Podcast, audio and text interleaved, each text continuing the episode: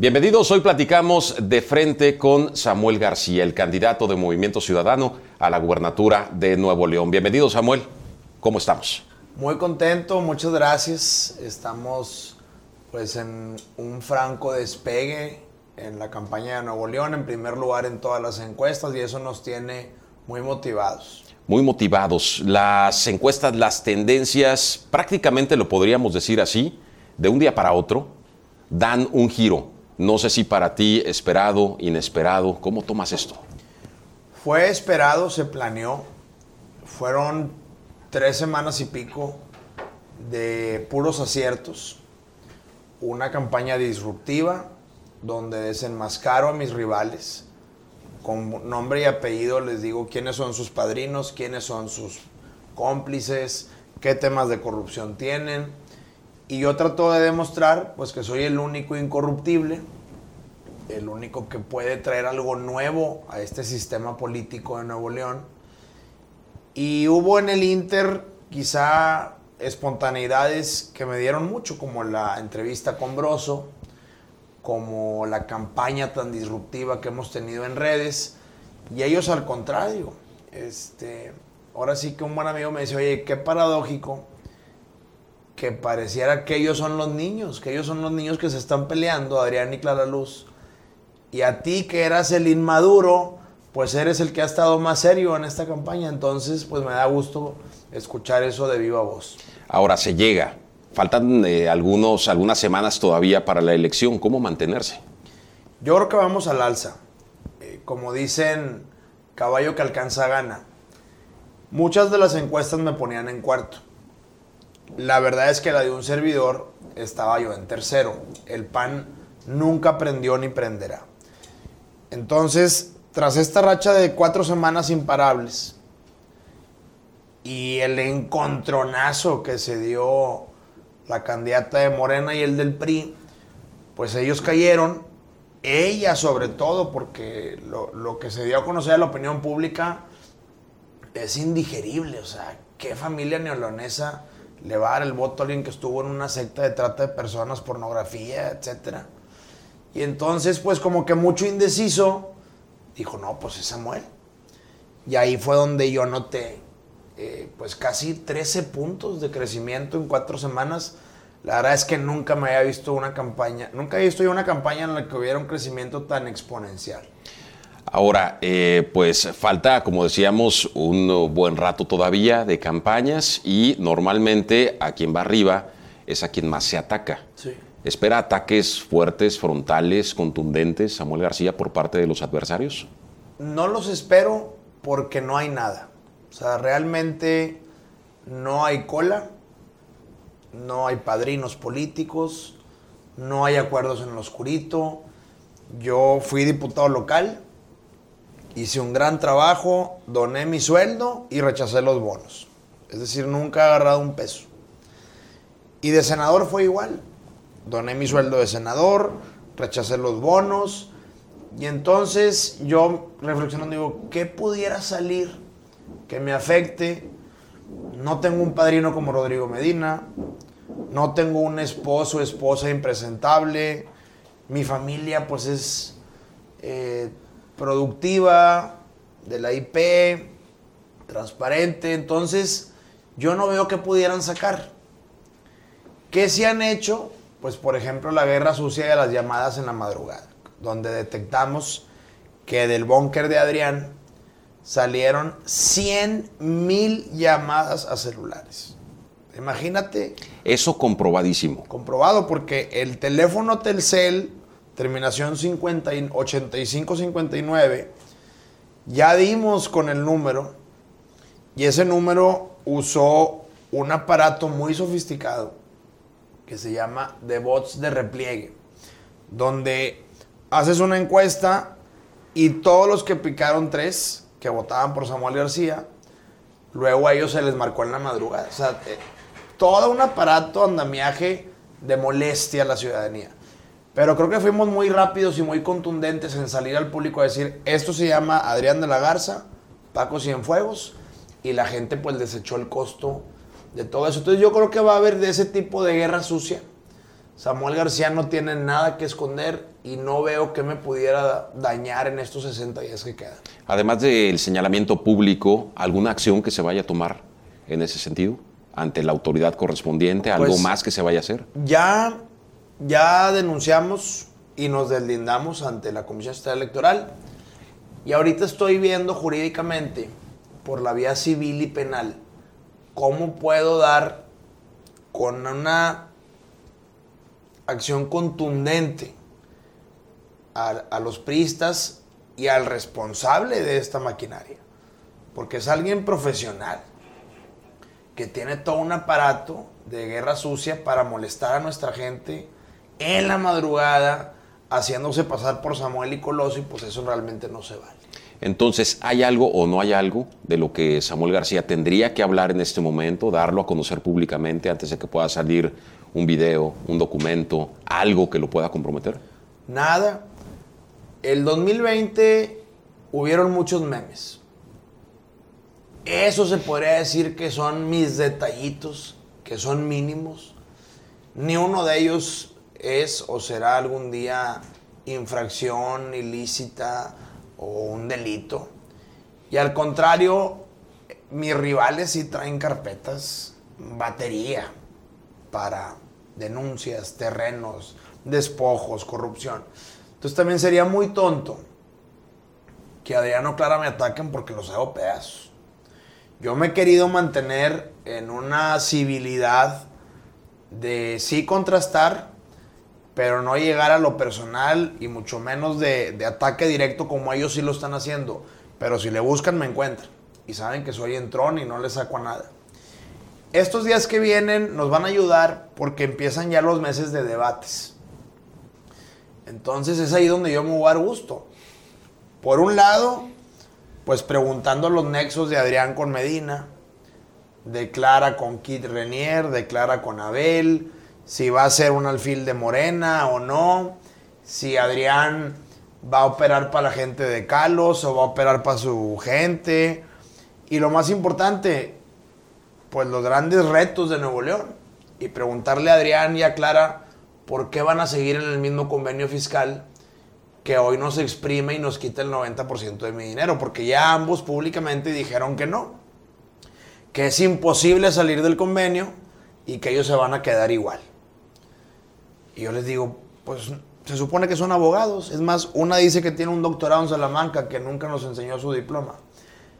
Pero si son abogados, es increíble que desconozcan que ya la Corte tiene dos precedentes, que con la nueva reforma judicial son obligatorios para todo el país y ambos, Zacatecas y Nuevo León, viene claramente que los impuestos federales ahora se consideran locales porque no son exclusivos de la federación.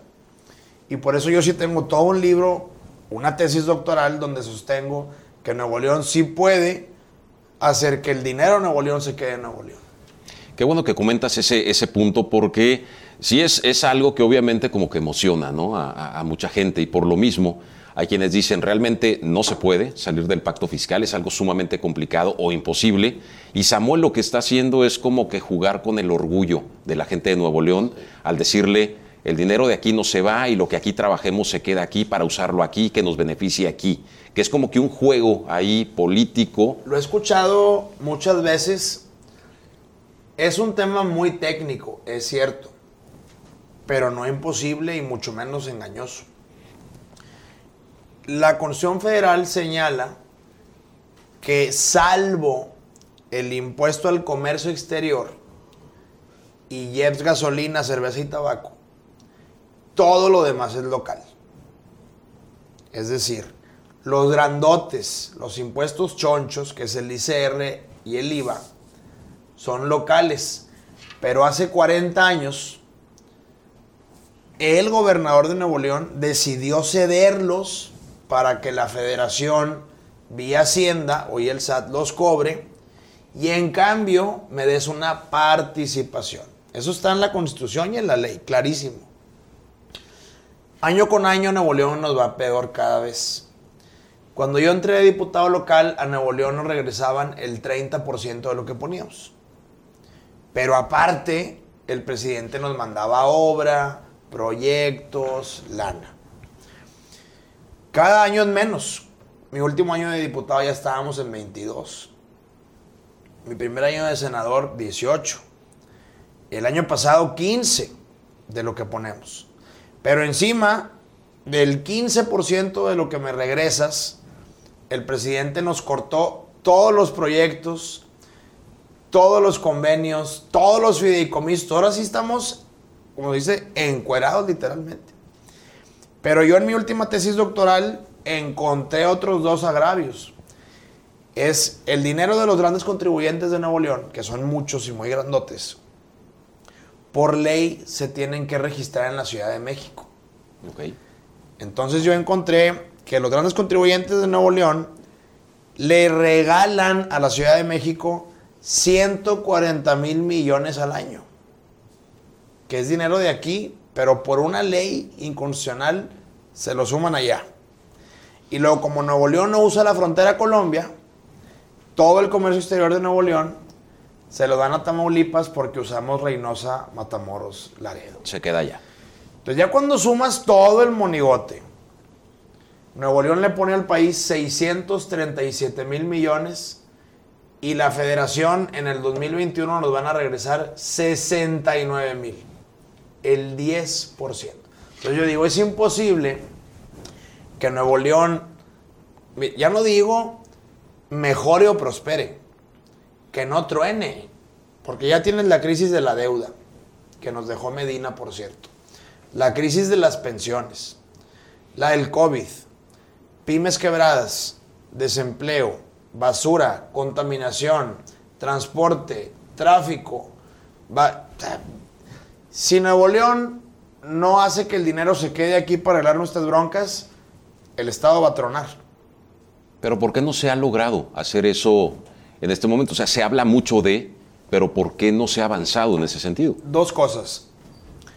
Por un lado, eh, se daba la casualidad de que el gobernador y el presidente eran del mismo partido, llámese PRI, Medina y Onati.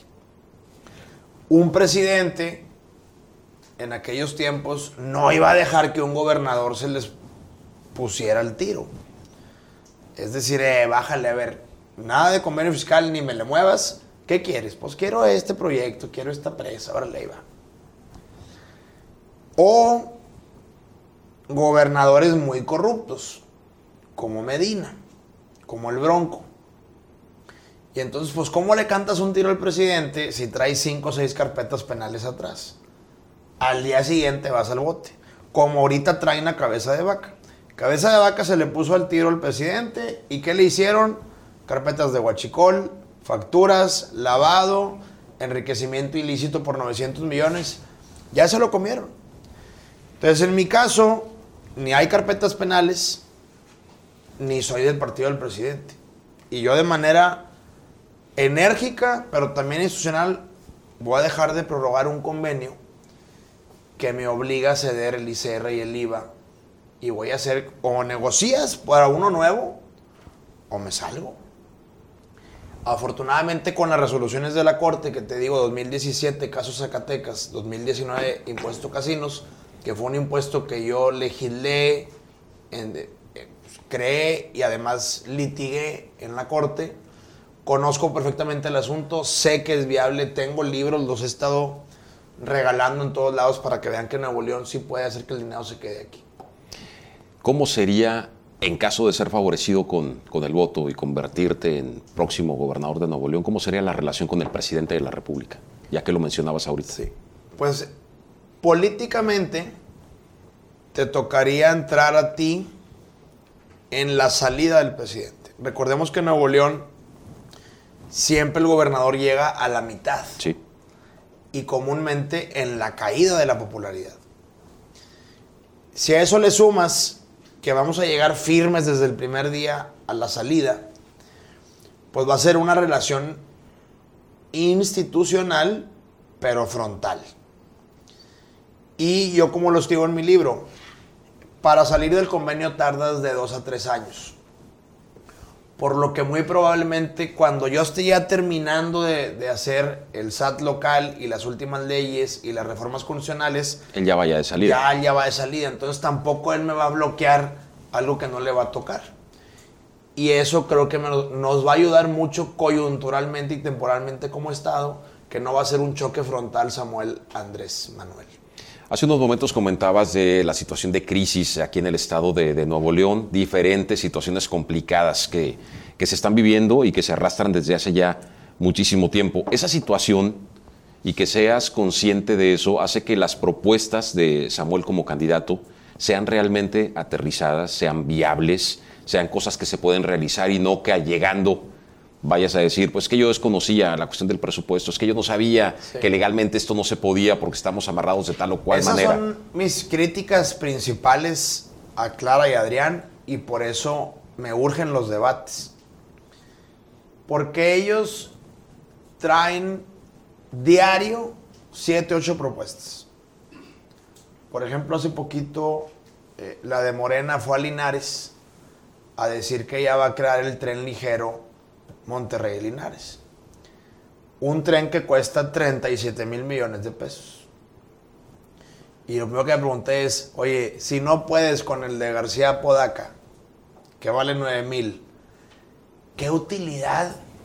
O sea, en un término utilitario, le vas a meter 39 mil millones a un tren a Linares cuando ahí tienes la carretera. Ideas huecas, pero además que económicamente no dan. Por eso yo siempre les he dicho, antes de hablar y dar a conocer propuestas, díganos de dónde va a salir. Yo al menos en mi libro, y así lo expuse hace poco en la Cámara de la Construcción, pongo nueve alternativas. Les digo, a ver, si me salgo del convenio, 118 mil millones al año. Si me quedo con la mitad del IVA, 37 mil millones. Si me quedo con el IEPS, que no es federal, que es el IEPS Comidas, 35 mil millones. Si cambio la fórmula, 20 mil millones. Si cambio los criterios de la fórmula, 18 mil millones. Si mejoro la recaudación del predial. Y entonces ya digo, con cada alternativa, ¿qué obra puedo hacer? Pues si me salgo del convenio y me voy a quedar con 118 mil millones al año extras a los 105 mil que ya tenemos de presupuesto, pues convierto Texas. Es dineral pero sé que no va a ser pronto ni rápido, va a tardar dos años. Entonces es muy importante que la gente siempre de una manera contundente y constante critique y cuestione con qué dinero van a hacer lo que están prometiendo. Y yo en eso sí he sido muy, muy responsable para decir, cuando logre esto, se hace A, B y C. Y creo que con eso vamos a llevarnos los debates y sobre todo la viabilidad de ser gobernador. Entonces, de llegar a la gubernatura en esos primeros dos o tres años, antes de salir del pacto, si es que se da, ¿qué haría Samuel García por Nuevo León? ¿Cuál sería el trabajo distintivo? ¿Qué propone para esos primeros años? Mira, tengo la fortuna de, de tres doctorados en materia financiera. Aparte del tema del convenio fiscal, que ese es el premio mayor es el que más dejaría. Hay otro que voy a implementar, Dios mediante, este verano durante la transición. Para el día 4 de octubre, tener ya listo lo que se llama presupuesto base cero. En términos coloquiales, es borrón y cuenta nueva todo el gasto de Nuevo León. ¿Por qué? Porque ahí está la corrupción electoral. ¿Qué pasa? Ahorita los candidatos venden los programas y las secretarías. ¿Cómo las venden? Pues a ver, el año pasado Nuevo León en construcción gastó mil millones al año. Entonces van con un constructor y le dicen, pues dame 100 millones y yo me comprometo el siguiente año y los cinco más, tú toda la obra. Te cobras tus 100, sacas otro 100 para ti y a mí me das mi moche. Y eso pasa en construcción, en alimento, en material médico, en licencias, en placas, en patrullas. por eso ahí, pues, ¿cómo salió Medina con esos 5 mil millones? Pues robando. Entonces yo estimo, y hay precedentes mundiales, de que cuando uno hace un presupuesto base cero y le quitas toda la copeteada de la corrupción electoral, que es el dinero que se pide en campañas, te ahorras un 20% del gasto. Porque sacas los sobreprecios, los moches y las licitaciones amañadas.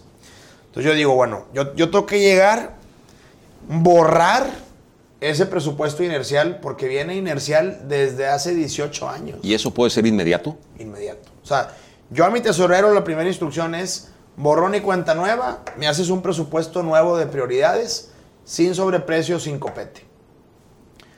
Eso me va a dejar un residual para operar. A ver, vamos a arreglar Prode, vamos a arreglar el transporte, vamos a completar la Policía Fuerza Civil. Para que no me truenen la bomba. En lo que me tardo dos años en salir del convenio. Entonces imagínate, el Nuevo León ideal para Samuel es un gobierno que por fin no le debe nada a nadie. Sin padrinos, sin acuerdos en lo oscurito, sin vender secretarías, sin licitaciones amañadas.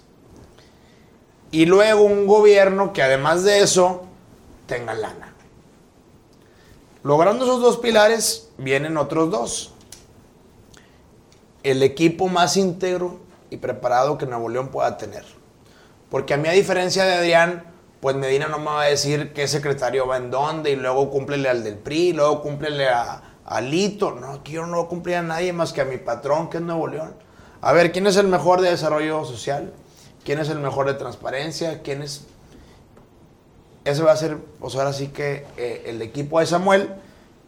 Y lo último, que, que también es deseable, es que Nuevo León, desgraciadamente, todas sus tareas se las ha llevado el centro y se las han llevado los alcaldes. Los gobernadores de Nuevo León han permitido que con reformas legales nos quiten tareas. Entonces ahorita Samuel quiere arreglar la contaminación. Pues no puedo porque depende de Semarnat y dependo de Pemex poner filtros en caderita. O sea, dependo del presidente. Quiero arreglar la seguridad, pues no puedo, dependo de Guardia Civil del presidente. Quiero arreglar este, protección civil, dependo de la CONAFOR. Quiero arreglar, así estoy. Salud, Educación, lo que diga la CEP. Vacunas, lo que diga Gatel. Entonces, el Bronco ahorita es una oficialidad de partes. Y luego los temitas municipales, pues desde que se reformó el 115, son competencia del alcalde. Entonces, quiero arreglar transporte, ocupas al alcalde. Quiero arreglar el desarrollo urbano, ocupo al alcalde. Quiero arreglar los mercados, ocupo al alcalde. Quiero poner a cobrar los prediales, ocupo. Entonces, Estoy literalmente en un gobierno intermedio que no tiene tarea de nada. Ya la cereza del pastel de Samuel García, y eso sería yo creo que lo, mi mayor beneficio al Estado es una nueva constitución para que las tareas que son locales y que con reformas legales me han quitado, retomarlas. ¿Eso es viable? Es viable. Eh, imagínate, Nuevo León tiene una constitución 104 años de viejita. Pero ¿a quién necesitaría Samuel García de su lado para que esto pueda ser Al viable? ¿Y lo ves posible? Pues si no es en esta, es en el 24. Pero Samuel tiene que llegar en algún punto tener la mayoría que se requiere para que Nuevo León tenga una nueva constitución y ya no depender del centro. O sea, a mí me da vergüenza que no podemos, somos la ciudad más contaminada de América Latina. Pero no puedo hacer nada porque la industria es federal. Pemex es federal, Semarnat es federal. ¿Cómo arreglo el aire? Oye, Monterrey en 20 años se desparramó cinco veces en tamaño. Pues no lo puedo arreglar porque dependo del alcalde de Juárez, de Pesquería, de Suazua, de Ciénega. ¿Y no, se corre el riesgo de que puedan ver esto como que Samuel García quiere tener todo controlado? ¿O pues quiere tener todo? Samuel García lo que quiere es cambiar Nuevo León que llegue un nuevo, un nuevo sistema político, que logremos, es que Nuevo León realmente tiene todo. Tenemos dinero, industria, inversión extranjera directa, universidades, mano de obra calificada, la frontera dos horas, pero desgraciadamente muy malos gobiernos. Es más, me atrevo a decir que el gobierno de Nuevo León a veces estorba más que facilitar.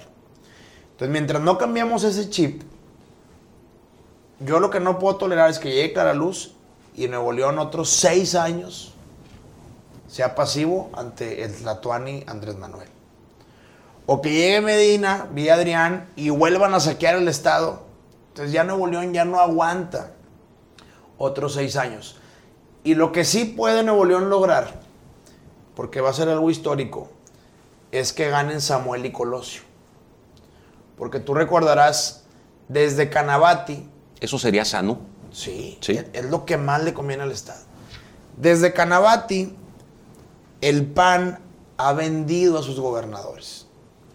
Entonces siempre llegan un gobernador de un partido diferente la- al alcalde de Monterrey. Siempre llegan peleados.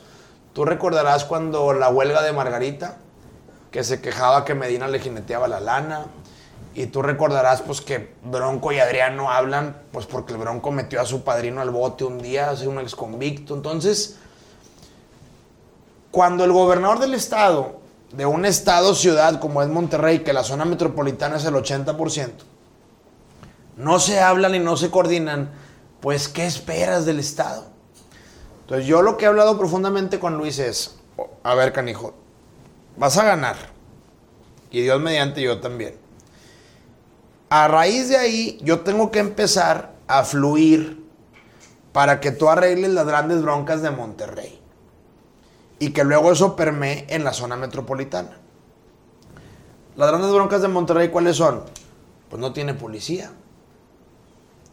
Eh, Monterrey tiene 20 años con la mitad de las colonias protegidas por policía fuer- eh, Fuerza Regia. Ser gobernador tiene que meterle lana, capacitación y elementos para que ya Monterrey termine su policía y luego poder hacer la coordinación, policía metropolitana, y luego con el C5 y los C4 y el Sintram tener los semáforos con cámara y GPS conectados y tener inteligencia sobre la delincuencia organizada. Pero también el, el gobernador tiene que apoyar a que la marca la marca internacional se llama Monterrey. O a poco uno dice, no, yo voy a ir al, al aeropuerto internacional de Apodaca. Pues no, es Monterrey. Monterrey más que Nuevo León. Sí, y nos hemos equivocado por peleas. La marca no es Nuevo León. El Estado jurídicamente, la soberanía es Nuevo León. Pero la marca comercial, mercantil, mundial es Monterrey. Yo tengo que meterle lana a que el Monterrey sea el nombre turístico, como el aeropuerto es la internacional de Monterrey. Pero se ocupa coordinación. Entonces, imagínate que Nuevo León, después de 18 años, por fin puedan gobernador y alcalde del mismo equipo jalar juntos. Pero muy jóvenes ambos, ¿eso puede jugar en su contra? No, yo creo que, y por eso voy en primer lugar, la gente relaciona joven con nuevo, con limpio, con pureza. Yo los veo en la calle. Comúnmente lo que me dicen es, saca ya esas ratas. Ya no queremos el PRI.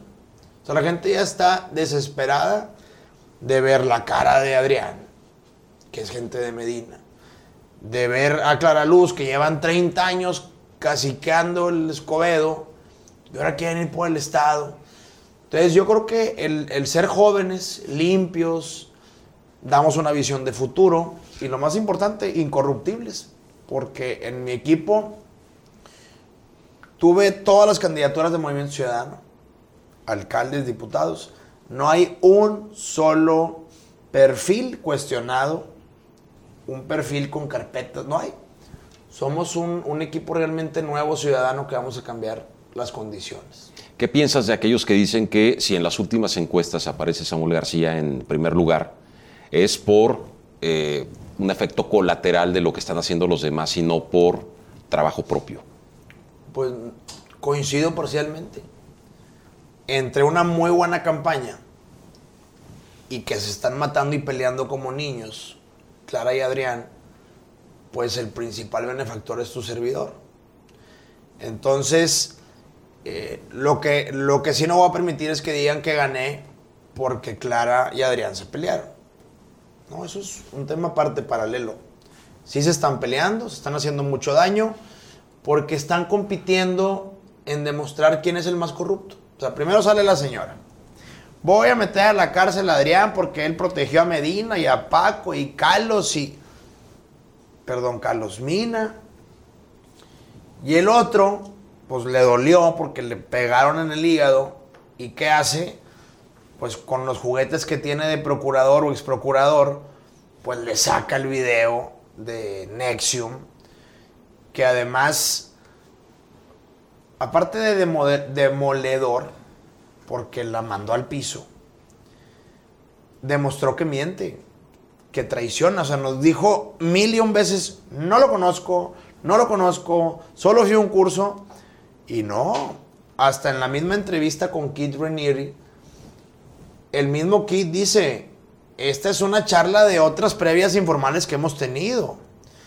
Entonces el hecho de que hayas pertenecido a una secta de esclavización sexual, trata de personas, pornografía, fraude, y que nos hayas mentido a todo Nuevo León, ahora cómo nos pides la confianza del voto.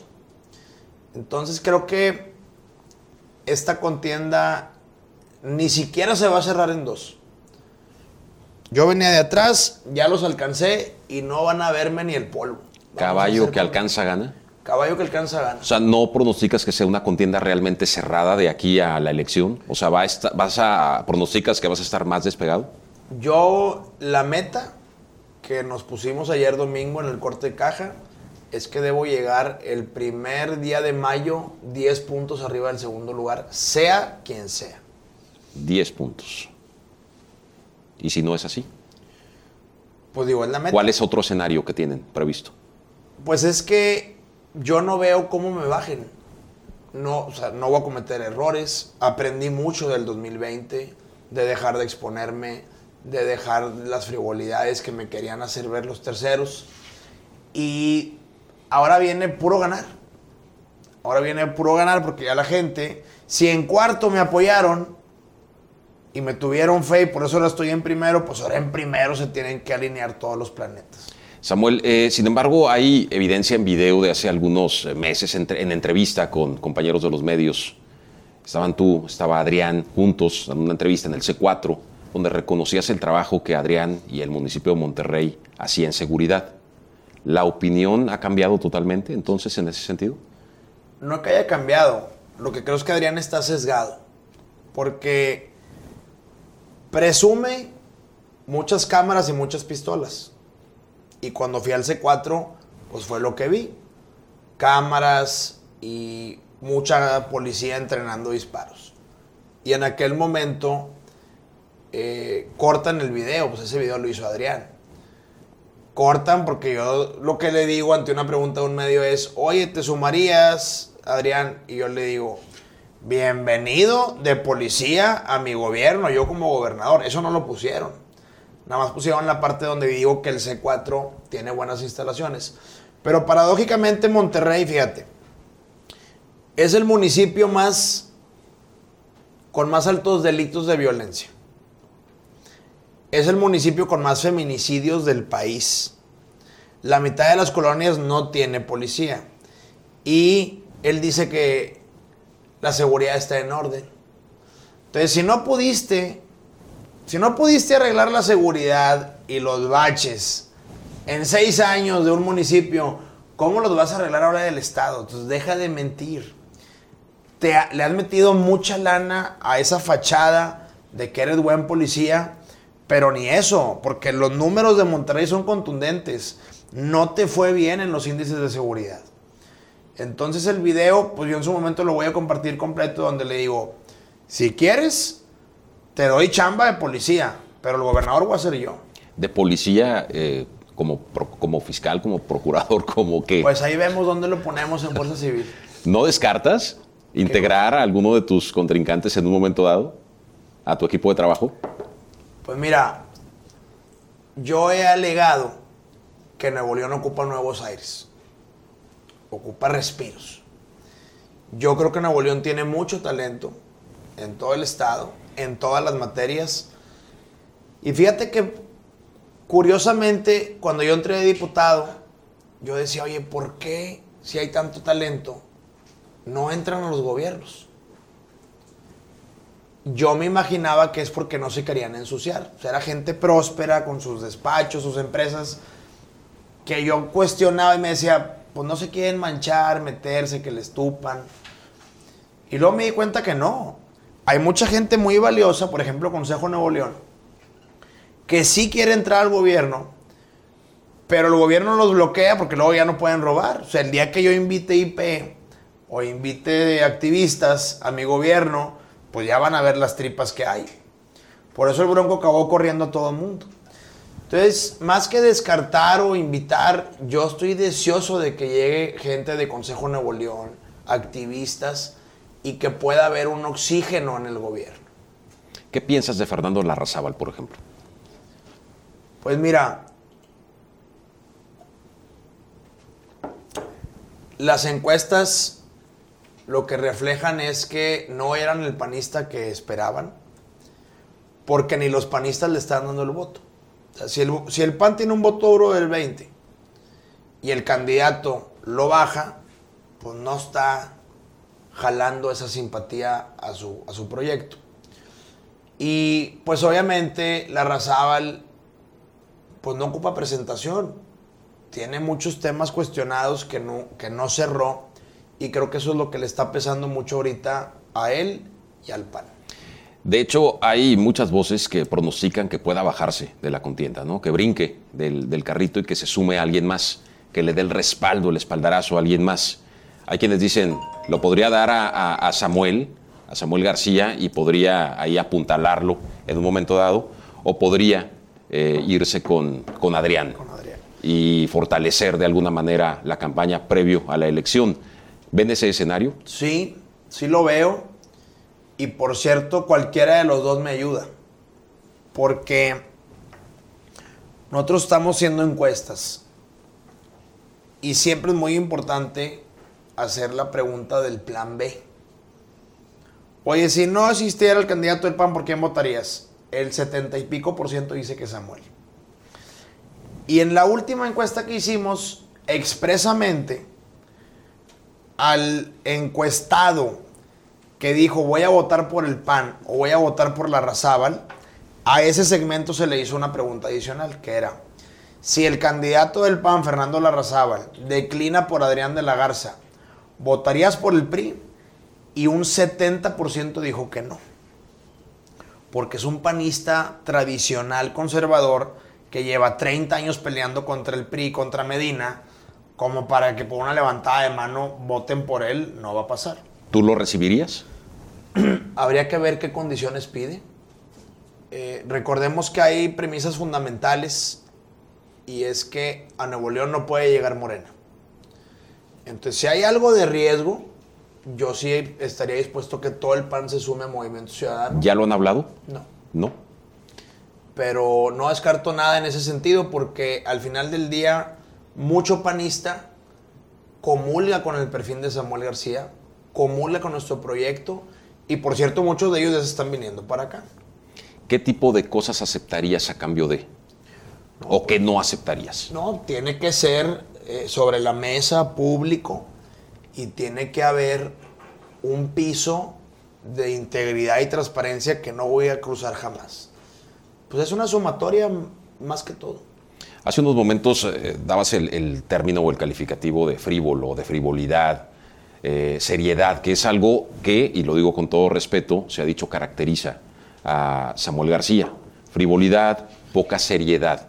¿cómo tendría la gente de Nuevo León la seguridad de que de llegar a gobernador eso realmente quede de lado? Me refiero a lo frívolo y que se gobierne realmente con seriedad y que no se esté improvisando, que no se estén haciendo cosas a la y se va. Claro, más que frivolidad, porque ese es un término que traen los gurús políticos, es la, la queja de un segmento de la sociedad, que son los adultos y adultos mayores, que decían que a veces rayaba en el, influencer más que en el político. Y entonces, para ya quitarme ese estigma, que es, pues no es cierto que, que estemos así, ya puse una muralla china entre un posible influencer y el político que Samuel tiene que demostrar a Nuevo León que necesita. Entonces tú vas a ver que en esta campaña vamos a ser muy frontales, propuestas serias y no me vas a ver haciendo TikToks como andan ahorita otros candidatos. Que si los has hecho. Pues uno o dos, pero, me, pero hace tiempo. Ahorita lo que van a ver es mis redes usándose para comunicar propuestas. Y lo estamos haciendo y lo estamos haciendo muy bien. Pero ese es el verdadero Samuel. Ese, nada más hay un Samuel. Es el Samuel preparado, incorruptible, senador de la República, que quiere cambiar Nuevo León. Y ese Samuel, en el 2020, hubo dos, tres, entre errores y sacadas de contexto, que me quisieron mostrar como una persona inmadura. No hay nada de eso y vamos a llegar a Nuevo León y demostrar que somos gente seria y que nos tomamos en serio a Nuevo León. ¿Cuáles son los principales errores que ha cometido Samuel García y que no piensa volver a cometer? Yo creo que todos estaban en una sobreexposición.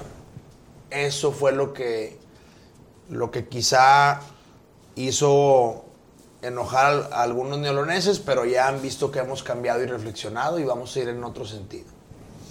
En ese sentido, por ejemplo, también eh, cómo mucha gente se pregunta, ¿cómo lo vas a manejar con tu esposa, que obviamente trabajaría de manera directa contigo? Estarían muy coordinados y finalmente ella es a lo que se dedica o se dedicaba.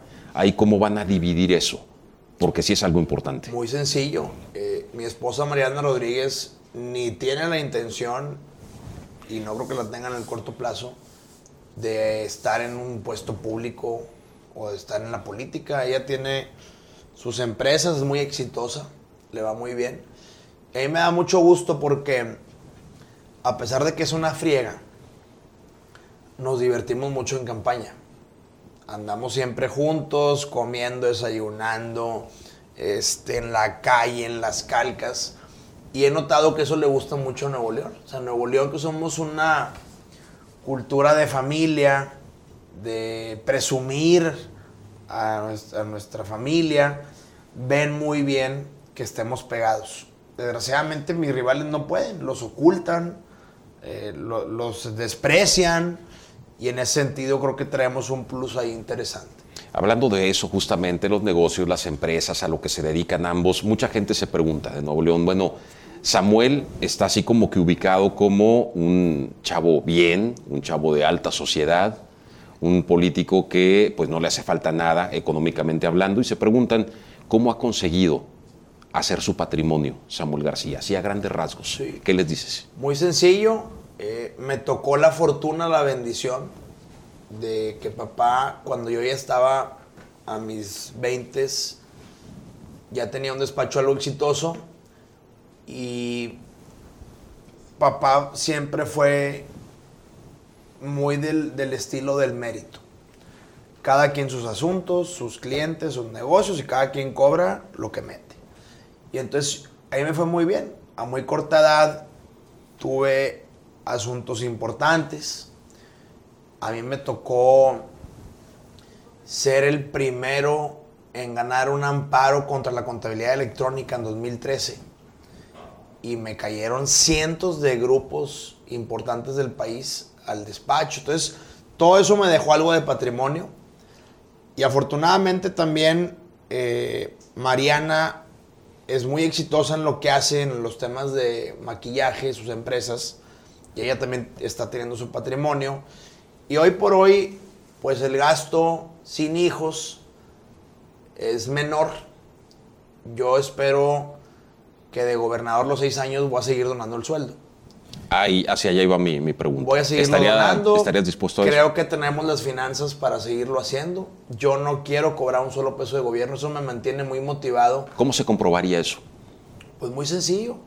Eh, por transparencia que la Contraloría esté demostrando que en lugar de que me llegue la quincena, nada más me retengan los impuestos y el resto se va al DIF.